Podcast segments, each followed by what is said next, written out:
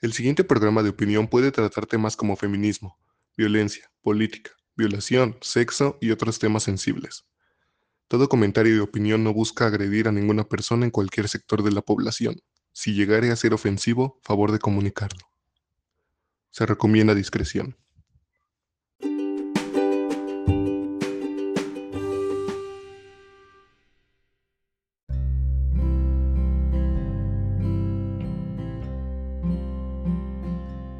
Recién me encontré con el comentario de que no sé por qué defendía esto, si además hasta las marchas eh, eran ilegales constitucionalmente. Las marchas no son ilegales constitucionalmente. La constitución ampara la manifestación de las ideas siempre y cuando no dañe a, este, a una persona directamente. Bien, las manifestaciones eh, feministas no han dañado directamente a una persona, sino han dañado directamente a instituciones de, gobierno, ya que si pues rompes un vidrio del Metrobús, pues el, la Ciudad de México tiene que reponer el daño. Bien, hay que ser más específicos de saber si está dañando o no a alguien, porque si a ti te molesta que rompan un vidrio y eso te daña a ti, entonces dinos y enséñanos la factura con la que pagaste y con la que compusiste todos esos daños. El día de hoy vamos a escuchar la historia de una amiga mía. Eh, ella tuvo que irse de la Ciudad de México, tuvo que irse hacia otro lugar para protegerse, proteger sus intereses y que no la dañaran a ella.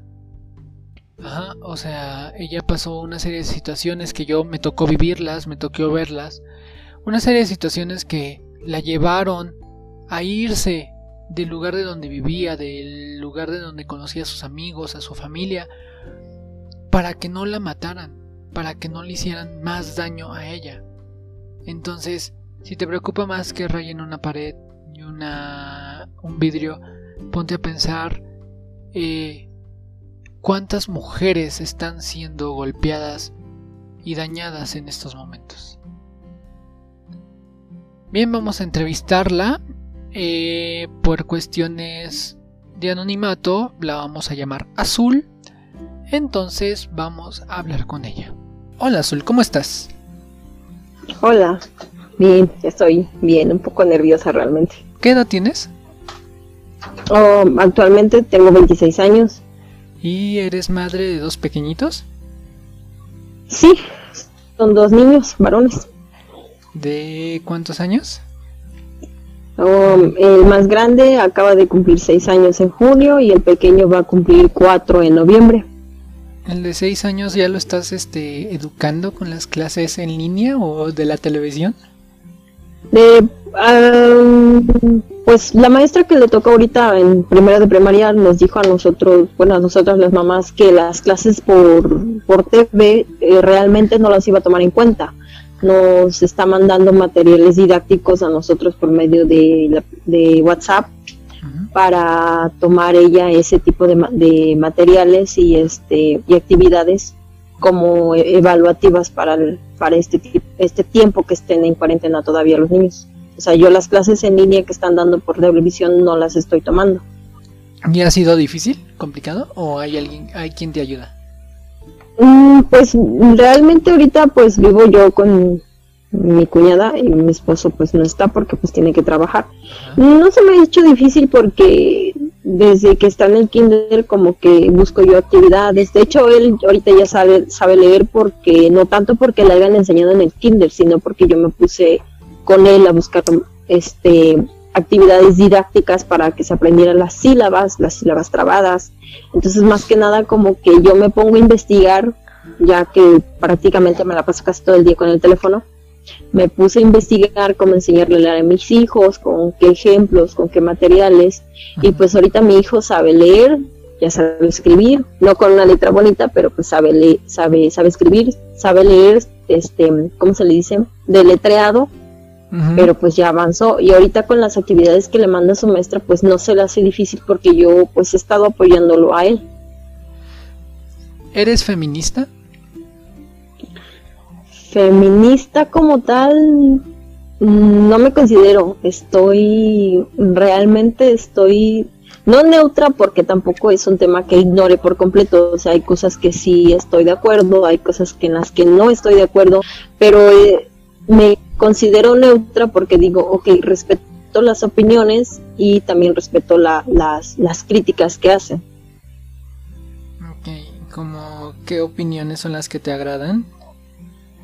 Eh, opiniones me agradan en, el sentido de que efectivamente, o sea, los hombres son muy, está el machismo de, en general porque hasta a la fecha todavía los hombres tienen la creencia de que pues la mujer no, no es tanto sin el hombre a sus espaldas. O sea, nosotros como mujeres he conocido a personas, tengo familiares que dicen de que la mujer a fuerza debe de tener un hombre para que pueda sobresalir.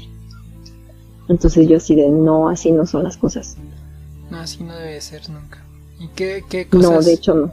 ¿Y qué, como qué cosas te desagradan de las opiniones de las feministas? Eh, no, no, no es de que me desagraden.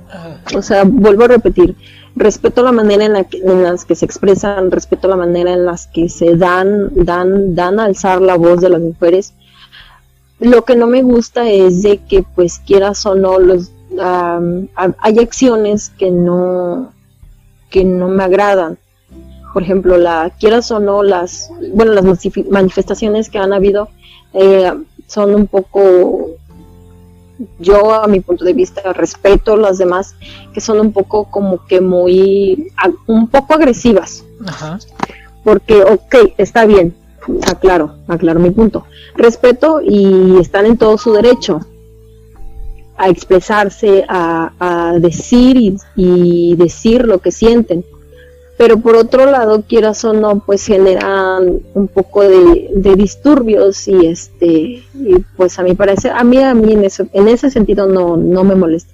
En cuestión de los demás sentidos que defienden los derechos de la mujer, defienden este la, la igualdad entre hombres y mujeres, pues o sea, sí, sí tengo el apoyo completo. Ok, y bueno, pues más que nada ah, con los disturbios o con las agresiones que causan, a lo mejor causan cierta molestia en ciertas personas, ¿no? Sí, o sea, en ciertas personas, pues principalmente me imagino, no tengo un conocimiento completo, te aclaro, de que pues con los dueños y locatarios son los que, los que pues tienen que reparar el daño en cuestión de terceros, pues francamente yo puedo decir, es mi punto de vista, a fin de cuentas a mí no me afecta, indirectamente. Pero pues por otro lado, pues como que sí a los demás sí les afecta. O sea, sí, realmente hay personas que sí se molestan por ese tipo de acciones. Pero bueno, así como dices, ¿no? Pero como para qué les afecta si, si tú no eres el que va a pagar el vidrio o los daños, ¿no? Exactamente. Bien, eh, tienes una anécdota. Lo que te pasó que tuviste que dejar la Ciudad de México por ciertos problemas. ¿Nos puedes ir platicando lentamente? Ah, sí, tuve, es una anécdota mm, no nada más de, de, un lapso de vida, es una anécdota que viví por 13, 14 años consecutivos eh, yo sufrí muchos abusos psicológicos y físicos. Y este sí es un tema tan pues, actualmente ya no tan delicado pero pues sí es es una marca que, que deja en mí y que es difícil olvidar. Sí yo yo fui víctima de violación por por mi padrastro y fui víctima de maltrato psicológico por parte de mi mamá. Y pues el abuso sexual no nada más fue de una persona, fueron como tres personas que formaban parte de mi familia. Y pues sí es algo, es un tema, pues sí, sensible, delicado, pero que actualmente pues no me, no me da pena, no me siento mal al contar las cosas. Ok, ¿qué pasaba con con esto de tu mamá. ¿A tu mamá, tu mamá sabía de, de estos ataques, de esta violación? Fíjate que hubo un tiempo en donde yo, de tantos abusos, yo le comenté a mi mamá. Me acuerdo, es irónico, pero después como que entendí. Eh, yo me acuerdo que una vez, siendo como una niña como de la edad de mi hijo de seis años, yo me acuerdo que le dije a mi mamá algo de lo que me hacía su esposo. Y en vagos recuerdos, no sé si porque son, son como escenas traumantes o... ¿Me esperas tantito, mi amor? Este, yo me acuerdo que le dije a mi mamá y mi mamá me dijo que, que ella no podía hacer nada porque si ella decía algo, mi hermana se iba a quedar sin papá igual que yo, porque pues es mi padrastro, mi papá pues no, no tuvo ni pies ni cabeza en, en, mi, en mi vida. Eso fue el principio. Después cuando tuve más edad, como de 9, 10 años, me acuerdo porque iba en sexto de primaria, le volví a decir que era, que era él. Entonces ya empezó la opresión por parte de mi mamá. Ahí ya actualmente me doy cuenta que mi mamá es una mujer muy machista, a pesar de ser mujer. Porque cuando yo le decía um, o intentaba este, hacer a que ella pues me apoyara, me defendiera o hiciera algo, ella me decía que, que pues que yo provocaba, o sea, con las palabras vulgares que ella me decía, con el perdón, ella decía que a mí me encantaba la verga. Y como niña, pues son palabras que te marcan, porque dices, ¿cómo a una niña, y yo me pregunto, ¿cómo a una niña de 3, 4 años le va a gustar ese tipo de cosas? Entonces, eso fue hace años. Actualmente, actualmente hace, hace unos meses, más bien el año pasado, tuve una discusión un tanto dedicada con mi mamá por teléfono. Y en esa discusión retomamos temas pasados, retomamos corajes pasados. Tuve una infancia muy, muy difícil, ah, escondida en apariencias.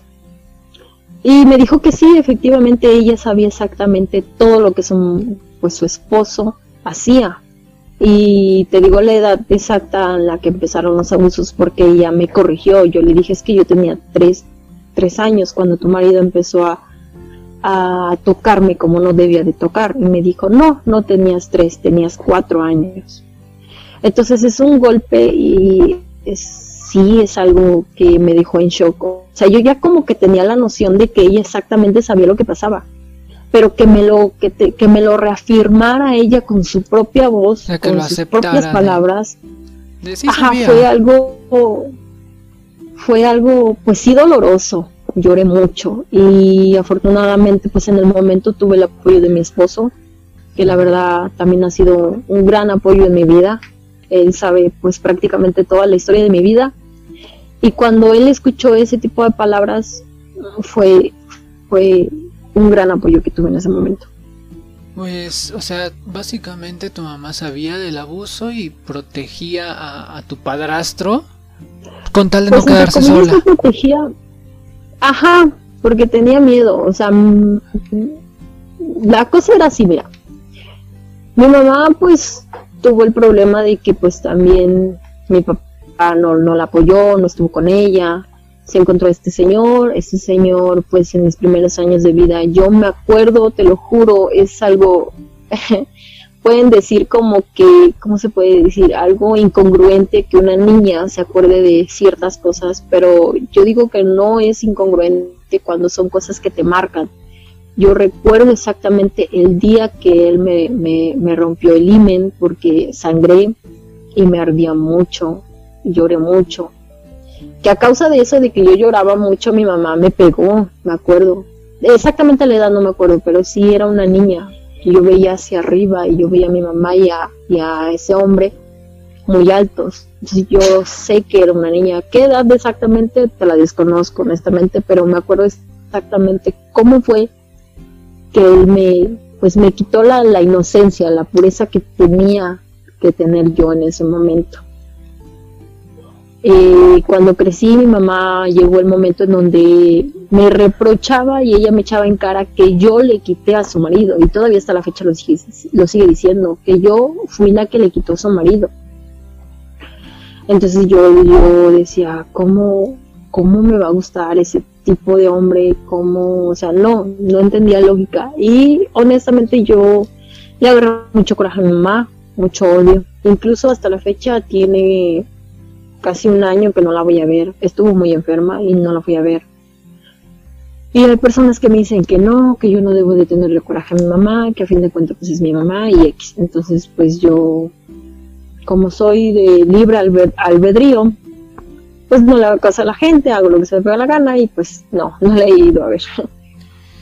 Y en medio de todo esto, ¿en algún punto tu mamá lo llegó a enfrentar o llegaron a tener discusión y no sé, este sujeto se llegó a excusar con algo o, decir sus razones?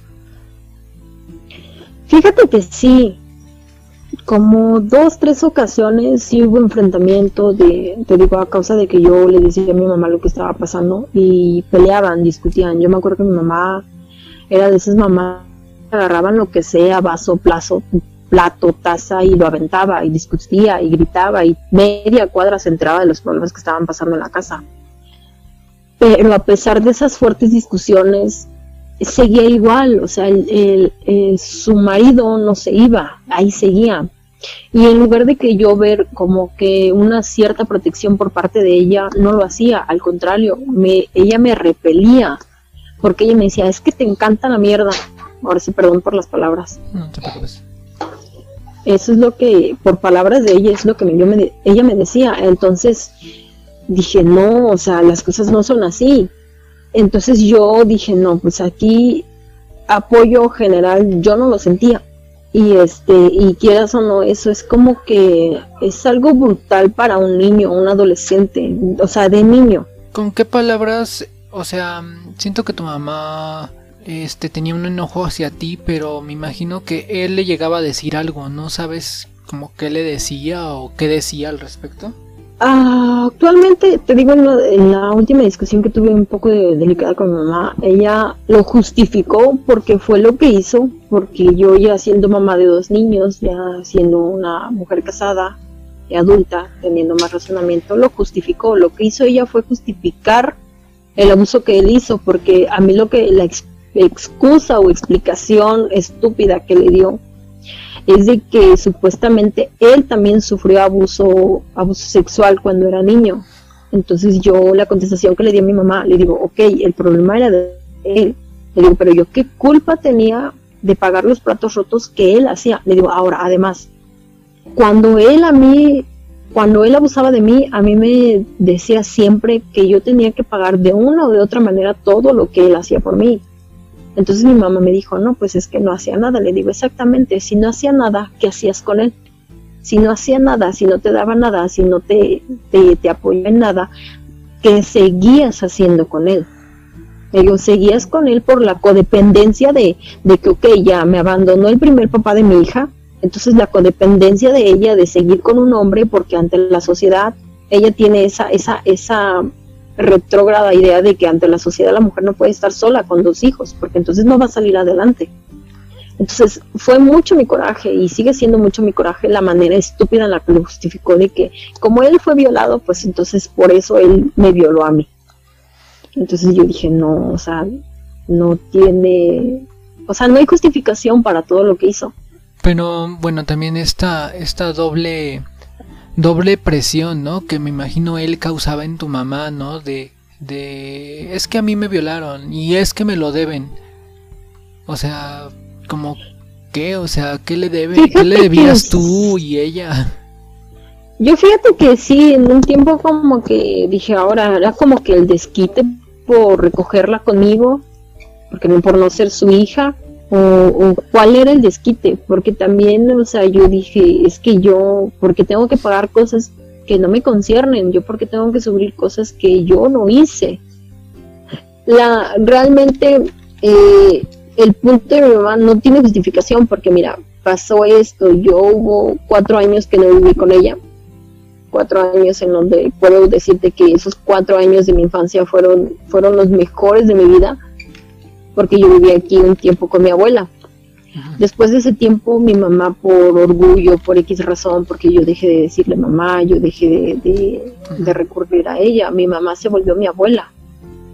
Entonces, este, ella me sustrajo de ese, de ese núcleo familiar que era mi abuela, mi abuelo, y me volvió a llevar a donde ella vivía en medio de tantos problemas, en medio de discusiones con su marido, en medio de ese marido, y en medio de tanta, de tanta, ¿cómo te puedo decir? De tanta porquería caí yo. Entonces, el desquite para, para ambos era yo, porque mi mamá se enojaba y yo cualquier, te lo juro, yo hasta porque tirara un vaso de leche me pegaba. Y no era un zape o un manazo, no eran golpizas en donde si tenía la chancla me pegaba, si encontraba el gancho me pegaba, si encontraba el cable me pegaba con el cable, si encontraba un palo me pegaba con el palo.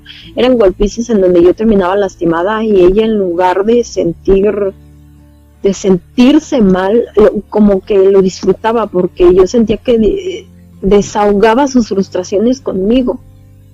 Era eso, eso, eso es una parte. Y luego por las noches o por los días o momentos en donde mi mamá tenía que salir o iba distraída o no se daba cuenta o se hacía, o de plano yo sentía que se hacía pendeja porque una parte eran las golpizas y otra parte eran los abusos. Entonces yo me sentí, eh, me sentí tan vulnerable en donde dije, o sea, mi mamá no me quiere, entonces en esos momentos yo me dije, mi mamá no me quiere, mi padrastro tampoco me quiere. Después de eso mi mamá fue cuando me dijo a mi edad de, no me acuerdo bien si 8 de 9 años, en donde me dijo, es que tú no tienes papá, ese señor no es tu papá, es tu padrastro.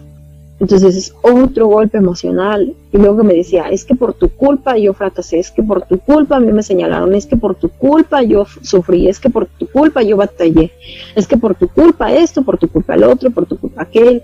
Entonces yo por eso dije, mi mamá no me quiere, a mí me tiene coraje porque mi papá la dejó. Entonces era eso, la culpa, el, sentir que yo era la culpable de todo y todavía hasta la fecha mi mamá es de las que dice que todo lo que pasó, todos los problemas que pasamos en, en familia, si se le dice eso familia, era culpa mía.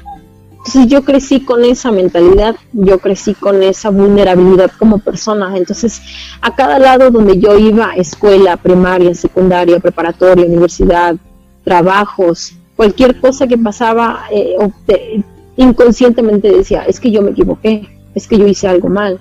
Entonces son, son, como, son como cicatrices, son acciones que se te quedan inconscientemente, y las reflejas después de años. Bien, esto continuó hasta que tú tenías... Hasta mis... Ajá. Mis 17 años. Y decidiste... Sí, todo explotó.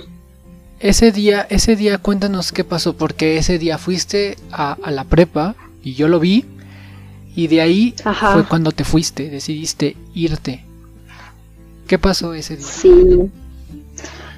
Pues ese día eh, mi mamá un mes antes se había ido de México, se vino a vivir a Costa Rica, dejándome a mi suerte. Yo seguía, pues como no tenía familia alguna, literal yo crecí con la idea de que mi mamá me metió en la cabeza de que yo estaba más sola que un perro. Entonces yo seguía viviendo con mi padrastro.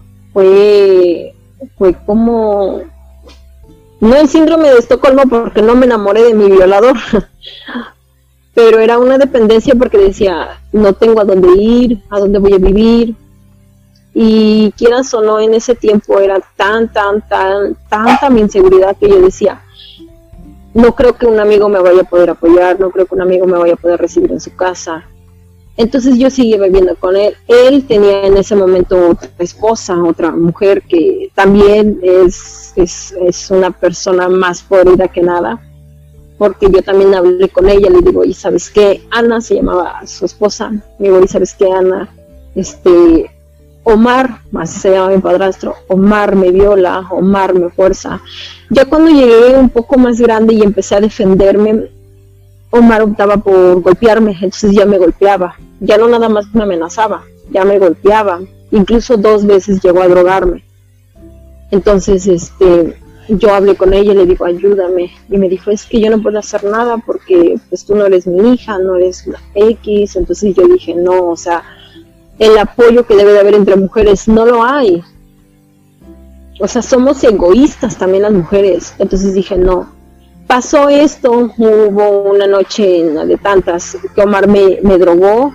Esa noche fue una de las que me drogó y me violó y lo que más coraje me da, impotencia, no podía defenderme, pero yo estaba consciente de lo que estaba pasando porque su esposa, bueno, su esposa, amiga, amante, no sé lo que sea, estaba al lado de nosotros mientras él me estaba violando. Entonces, en esa violación yo quedé embarazada, eso fue como por como por abril, casi por la fecha de mi cumpleaños. No supe hasta como un mes después, que obviamente como toda joven, en, estaba en espera de mi periodo y mi periodo no me bajó.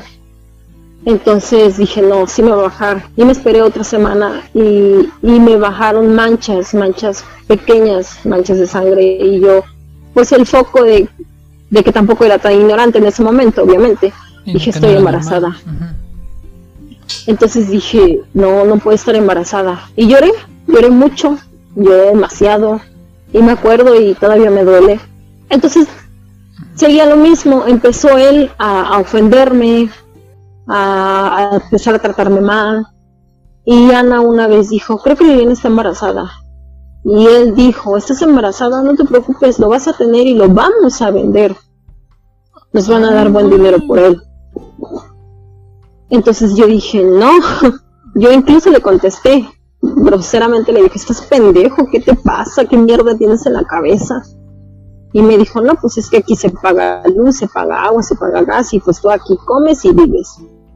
Y entonces como que mis engranajes de, de, despertar, de decir ya basta, estoy harta de esta vida porque me había como que acostumbrado a ese tipo de vida, a ese tipo de situaciones, ese tipo de maltratos, porque la autoestima me la dañó demasiado mi mamá que es lo peor, que tu propia madre, la persona que te dio, la vida, la persona que te trajo al mundo, la persona con la que tú crees que vas a estar siempre protegida, no lo hace, al contrario, te daña, te destroza, tu autoestima te la, te la baja, peor, o sea, te destroza. Resumidamente te destroza, siendo una niña, una adolescente, una preadolescente convertida mujer, entonces dije, no, y como que hubo un tiempo, unos años de aceptarlo, que me adapté a ese tipo de vida y dije, bueno, me van a violar, pero pues tengo un techo, tengo casa, tengo una cama en donde podía medio dormir, si no se le antojaba gozarme. Entonces empecé con esos engranajes y realmente cuando me junté con ustedes, como que fue un escape de tanta porquería, de tanta mierda cuando dije, no, es que yo no, por, yo no tengo por qué vivir así. Yo veía a Maggie, a Diana, a Vicky, a todas las mujeres que se juntaban con nosotros, que eran felices, que sonreían, que no tenían que fingir una sonrisa ante todos para, para decir, estoy bien, estoy, estoy feliz, no me pasa nada, mi vida es perfecta. Yo de esa manera lo veía, obviamente cada quien tiene sus problemas. Pero yo decía, no, ya me cansé, ya estoy harta. Entonces cuando me cayó el balde completo de agua fría, dije, no, no puede estar así. Entonces fue cuando me acerqué a Melina, no sé si te acuerdas de ella. Sí, sí, sí. Ajá, a Melina le platiqué todo. Y creo que ella le platicó a su mamá, porque ese día me fue a ver a la escuela. Sí. Y me dijo, oye, este, no estás sola, yo te voy a apoyar. Dice, tú haz tu demanda, tú haz lo que tengas que hacer. Dice, no va a pasar de que te manden a, un DIF porque todavía eres menor de edad o a una casa de apoyo a las mujeres que, están embarazadas y que no quieren tener a su bebé. Entonces como que esas simples, te lo juro, esas tan simples palabras. Esa, mano que dije, ajá, ese, ese, ese apoyo tan, tan, tan corto de palabras cortas, dije, aquí es, aquí puedo salir. Entonces exactamente ese día, antes de llegar a la preparatoria, yo tuve una discusión con Omar porque me dijo, aquí lo mismo, aquí se paga luz, se paga agua, se paga esto, y no sé cómo le vas a hacer. Pues aunque sea de puta, tienes que sacar dinero para empezar a aportar a la casa. y te lo juro, ese fue mi detonante. Mm, tomé un valor, te lo juro, un valor increíble, que lo golpeé, le rompí la nariz, y a pesar de que era mucho más alto que yo y gordo, asquerosamente gordo, lo golpeé y salí corriendo del, del, departamento donde vivíamos. Y fue cuando llegué a la prepa y dije, no, esto, esto no puede seguir. Entonces, que la mamá de Melina en ese momento, justo en donde yo necesitaba una luz para decir se acabó, dije, aquí es. Y ya, me valió madres en el momento, no pensé en nada y empecé a decir todo lo que pasaba. Me acerqué a una maestra, después de la maestra me llevó a, con la directora, directora, director, no me acuerdo en ese momento. Director, creo. Ajá. Ajá, y ahí pasó todo. Fue un 5 de junio del 2011. Me acuerdo perfectamente porque el, domingo, que es 7 de junio, supuestamente teníamos que hacer el, el, era el enfrentamiento de duetos en, el bosque que Mario andaba promocionando en ese tiempo. Yo, yo andaba de novia con él. Y no se me olvida porque cuando me llevaron a las 59, este, que es en donde se trata, pero, no me acuerdo bien, pero era las 59. Y este, perdón, es que está lloviendo. ¿Sí me escuchas todavía? Este, no, se, escucha como ruido. Ah, sí, es que está lloviendo. Pero es cuando hablas tú, se oye como muy un ruido fuerte. Pero si quieres tú, ah, continúa. Um, ok. Bueno, este, yo llevaba mis cartas de yu y a eso fue lo que me aferré y dije, pues aquí. Entonces ya pasó viernes, sábado, domingo. Yo dije ante el MP que yo era, que yo no tenía mamá, que yo no tenía más familiares, que él era mi padrastro. Entonces, este, ¿sí me escuchas? Sí, sí te escucho, sí te escucho. Ah, ok. Entonces, este, pues no sé cómo fue, no sé si Omar dio los datos y este ya le hablaron a mi mamá. E incluso en esos días, el día lunes en la noche, en la tarde mi mamá no entró, la que entró fue mi abuela a firmar como mi tutora para que me pudieran sacar. Cuando salí con mi abuela, como mi tutora, porque todavía era menor de edad, yo le pregunté a mi mamá, ¿por qué no entraste? Y la respuesta que me dio ella me dijo es que yo no quería entrar porque tenía miedo de que me detuvieran como cómplice. Y yo así de otro golpe más. Y, me sentía fatal. Son palabras que te lastiman. ¿Mandé? Se sabía cómplice. Ajá. O sea, realmente la contestación que me dio pues es esa. Sabía perfectamente que también tenía parte de culpa al permitir todo eso. Entonces, este, pasó, pero ya en el, en el MP ya me habían revisado, me habían, me habían hecho el chequeo de mis pechos, me hicieron un chequeo, pues, de entrepierna para checar. Si había signos de, de, violación y me dijeron, no, es que no tiene signos, me digo, es que eso pues ya tiene tiempo, me digo, pero hasta apenas había tomado el valor suficiente. Y entonces sentí la impotencia porque me dijeron, es que lo hubieras hecho al momento. Ahorita no tiene signos de daño, de forcejeo. Y yo dije, o sea, necesito venir violada con, el, con la ropa rota, golpeada, para que me puedan creer que yo sufro de violación. Entonces dije, ok, pues ya como que me callaba, prácticamente después, todo el proceso me lo llevo callada. Ya cuando me sacaron el día martes, mi mamá me mandó a hacer una prueba de embarazo y efectivamente yo estaba embarazada, tenía 10 semanas, 4 días de embarazo. O sea, todo ese tiempo lo dejé pasar, no por gusto, no porque quisiera tener la criatura, sino porque no tenía el valor suficiente, no había ese apoyo que yo necesitaba. Y yo a la fecha pienso, o sea, si la mamá de Melina no hubiera ido, si esas palabras que me dijo e, esa señora, que realmente espero esté muy bien, no me las hubiera dicho, probablemente yo hubiera tenido ese bebé, yo probablemente hubiera seguido en ese mismo hoyo. Entonces ese fue el detonante. Las palabras que me dijo, las palabras que me dijo con anterioridad, que si yo estaba embarazada iban a vender al bebé, empezaron a ser detonantes hasta que llegó la, la, chispita a la dinamita y hizo pum, explotó y, en el momento yo sentí tanta liberación que pues eh, aquí estoy.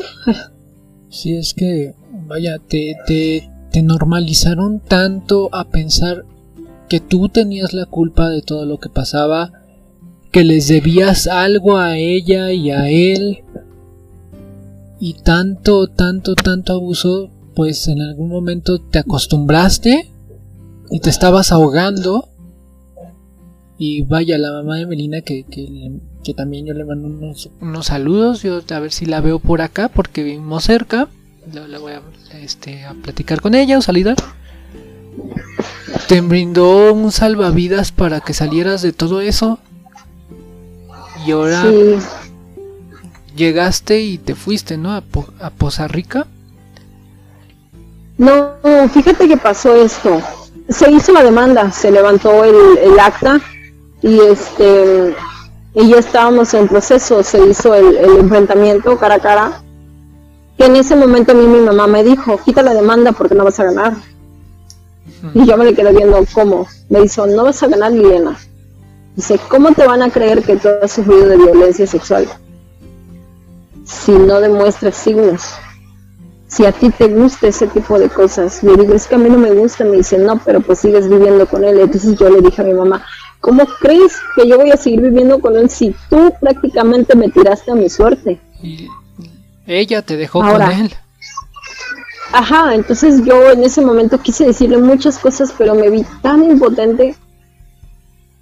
Y te lo juro, yo no quité la demanda, yo no dije que se detenga el proceso, no sé qué fue lo que pasó, a mi, mamá me acuerdo que fuimos al, al Oriente, ajá, al Oriente, y ahí estuvimos, se hizo el enfrentamiento, me empezaron a, a, preguntar a mí, el, licenciado me empezó a hacer la, entrevista, a preguntarme, a cuestionarme, y, este, ¿cómo me dijo?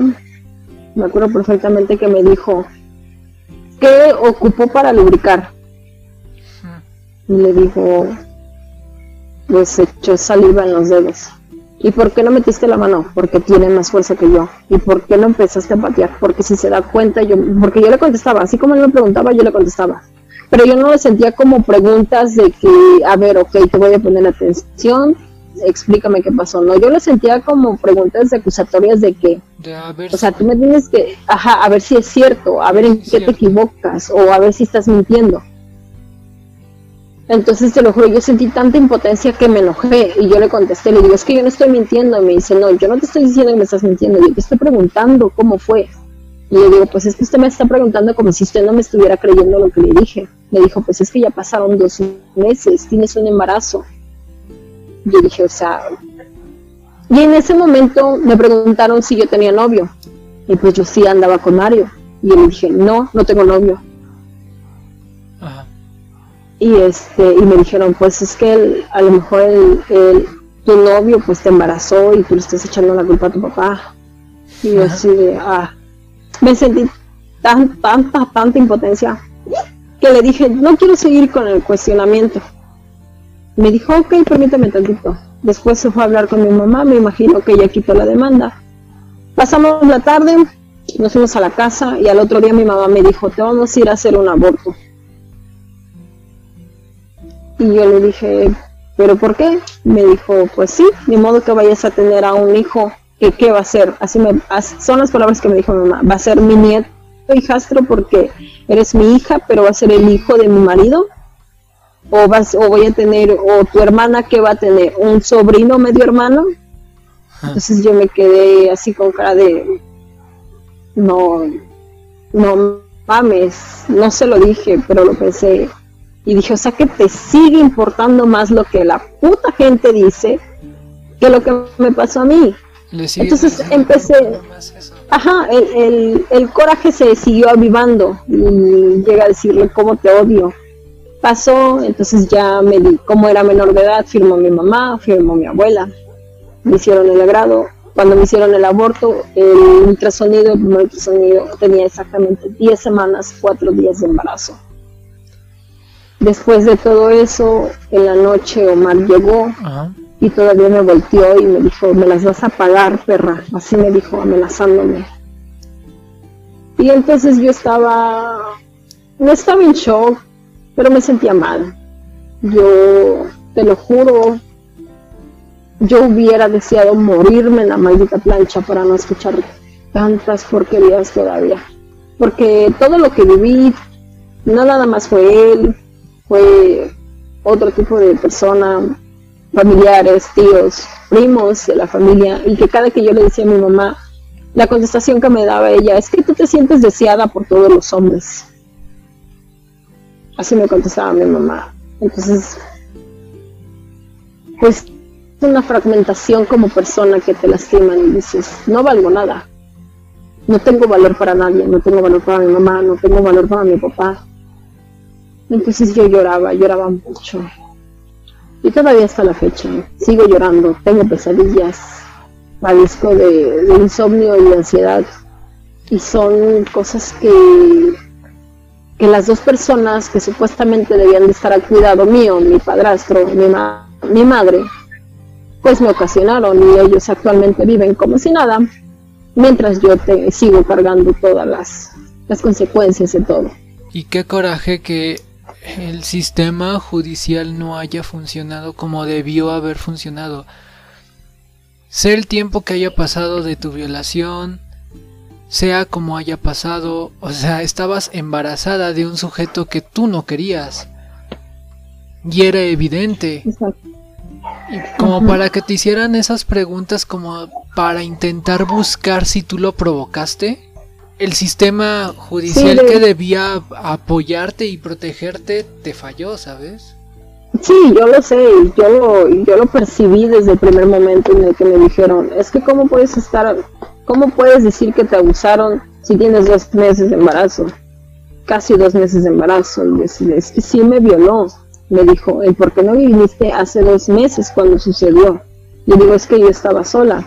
Me dice, no puedes estar sola, patrullas pasan y yo sí como que, o sea, lo sentí, ok, a ver, ¿me estás defendiendo o me estás acusando porque no demandé en el momento? Entonces sí esa impotencia de que las autoridades no funcionaron como debieron ser, la, el, machista del maldito licenciado, los, los policías, no sé cómo se les dice, que detuvieron a él. Ajá, los judiciales. Me dijeron, ajá, los judiciales, o sea, todos me decían, y pensaron y lo dieron a, ver de que yo estaba mintiendo, de que yo estaba culpando a mi padrastro por una violación que no había pasado para que no me dijeran nada de que mi novio me había dejado en pasada. Entonces yo dije, ¿cómo van a creer? Que vas a inventar una historia así con tal de no no cargar con tu responsabilidad. De que no me regañaran. sí, exacto. Ajá. Y aparte también, o sea, querían injuriar de que tú lo provocaste. O sea, de que digamos, ah, te violó, pero estabas cómoda, o sea, estabas feliz. Básicamente. Te aguantaste, pues, porque seguiste todavía viviendo con él. Sí, exactamente. Exactamente. ¿Qué, qué mierda son la gente y las, las sociedad, la sociedad en sí, las personas y el sistema que no funcionó para ti, que debió haber funcionado. Fíjate que no siento tanto por parte del sistema. Sí le tengo, sí, sí, obviamente tengo coraje porque, o sea, son, fueron una bola de ineptos al momento de, hacer su trabajo como debe de ser, como debe de, funcionar el, sistema de justicia. Pero el coraje es más, más, es sobre todo, todo, todo, la mayor parte de la carga del coraje que tengo es hacia mi propia madre porque te digo, es una, es una mujer machista, muy retrógrada, con pensamientos muy, muy, muy, muy arcaicos. Sumisos, ¿cómo se le puede decir? Sí, viejos. Antiguos, diría Antiguos, ajá. Bueno, o sea, en, en cuanto al sistema, pues es que dicen, es que es el protocolo. Y pues sí, a lo mejor sí es el protocolo, pero no es como deberías manejarlo. O sea, deberías proteger a la mujer que te está diciendo, hey, él me violó. Entonces, eh, hay muchas feministas que están luchando por esto. Que se cambie todo ese protocolo. Que sea más de creerle un poquito más a la mujer y hacer un poquito más las pruebas debidas. Para que este caso, estos casos no queden así como, como terminó el tuyo. Impune. Y con todo esto, ¿qué te gustaría, con toda tu experiencia, qué te gustaría que cambiara en las leyes y en la sociedad y saber que el feminismo lucha por todo esto? ¿Qué te gustaría que cambiara para que alguien más no vuelva a pasar por algo como lo tuyo? O no tenga que pasar como lo tuyo. Pues, pues en cuestión del sistema, eh, me gustaría que cambiaran ok, el protocolo pues es, como tú lo dices, o sea, está bien, pero que las preguntas ya no sean acusatorias hacia las personas, porque quieras o no, las preguntas nos hacen a veces, en, su mayoría son hombres. La, la, la, vez que me tocó estar a mí en un MP, yo veía puros hombres. Y los hombres lo hacen a manera de que, pues, te creen y no te creen, eh, culpándote indirectamente si, si realmente pasó. O sea, que sean, que no sean de ese tipo de personas, de que, ¿cómo me explico? Que tengan pensamientos machistas y que crean que tú eres la culpable. Ajá, deja de también ah, el pensamiento machista de que no, pues como te digo en mi caso, de que ah, no, pues a lo mejor el chamaco la dejó embarazada y se va a desquitar para que librarse de problemas. Pero no, o sea, tan, tanto eso, pero también que tengan un poco de más de consideración, o sea, que sean más este humanitarios en decir, ok, porque no todas las mujeres tenemos el mismo valor. Yo lo comprobé, yo sufrí mucho tiempo, yo no pude tener el valor si no me lo hubieran dado. O sea, no todas las mujeres tienen el valor de decir, este, ok, me violaron ahorita, así como estoy, me voy al MP. Algunas se esconden, esa pena, sienten vergüenza, no tienen el valor suficiente. Muchas sufrimos, y digo sufrimos porque yo fui una, muchas sufrimos durante años esos abusos y no tenemos el valor suficiente. O sea, que ellos entiendan eso, que el miedo, quieras o no, está latente en nosotras. El miedo de lo que me pasó a mí, si me van a creer, no me van a creer, de si me van a apoyar o no me van a apoyar.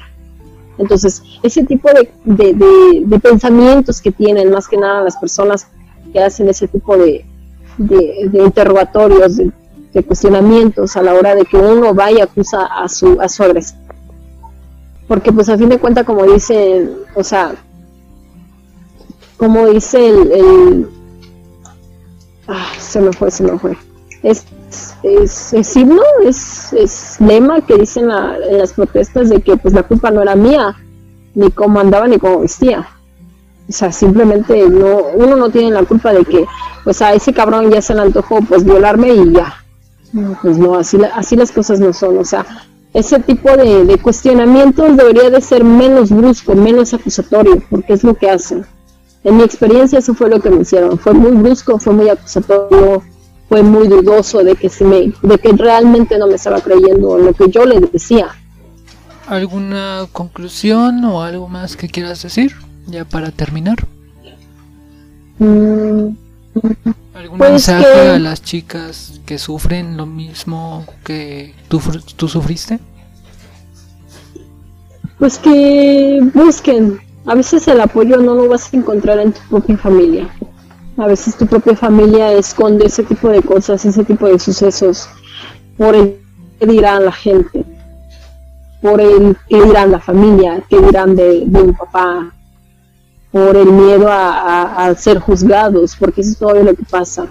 También nosotras, digo yo nosotras como madres, porque tengo dos varones, es inculcarles, eh, cambiar la manera de pensar, este, hacer, hacer a niños más conscientes.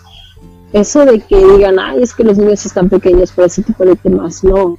Yo, por ejemplo, mi hijo, yo trato de, de, de hacer o de hablar con él a manera no tan no tan abierta pero sí clara en cuestión de decirle él sabe actualmente mis dos hijos a pesar de que el otro apenas va a ser cuatro años saben que a la mujer no se le pega saben que a la mujer no se le obliga saben que la mujer porque es un niño y le hablo como debe ser sabe que él tocar a una niña en su pecho sabe que él no puede tocar a una niña en su vagina si no quiere y también él sabe que nadie lo puede tocar si él no quiere.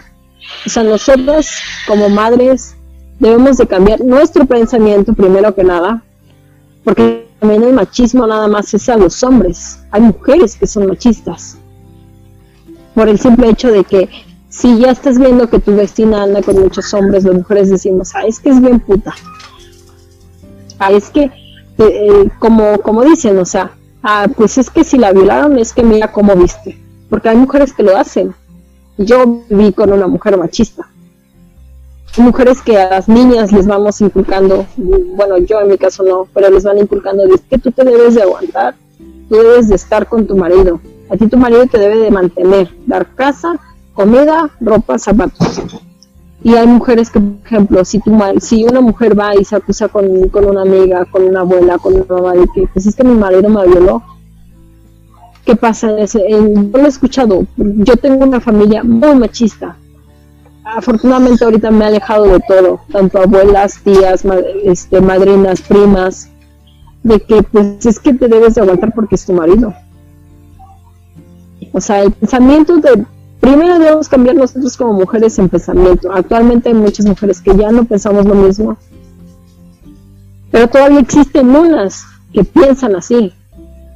O sea, y si eres víctima de ese tipo de cosas, busca ayuda con personas que realmente veas que te están dando el apoyo, no con personas que te digan, pues es que aguanta, pues es que no te queda de otra, pues es que no se puede hacer mucho, pues es que es la vida que nos tocó, porque son las clásicas frases estúpidas, diría yo, que no van. Si, si hay mujeres ya mayores, jóvenes, adolescentes que están sufriendo de algún tipo de abuso, no, no, no deben de quedarse calladas, deben de buscar una motivación por decir, ya estoy harta, estoy cansada y, y enfréntate, enfréntate, porque si no, enfréntate a ti misma, porque si tú no lo haces, pues vamos a seguir durante años. Yo viví 17 años en ese tipo de vida, 14 años de, de, de, de, mi vida sufrí ese tipo de abusos. Y de todo tipo, de todo tipo. A mí me hicieron, me obligaron a hacer porquerías mundanas y aguanté. Y no te creas, fui exacto, eh, efectivamente llegas al punto en donde dices, ya no quiero vivir. Yo dos veces intenté suicidarme. Pero siempre la ayuda, o como que el reflexivo, llegaba de, un, de una persona ajena la primera vez que intenté suicidarme, una amiga me dijo, no lo hagas. Iba en la secundaria.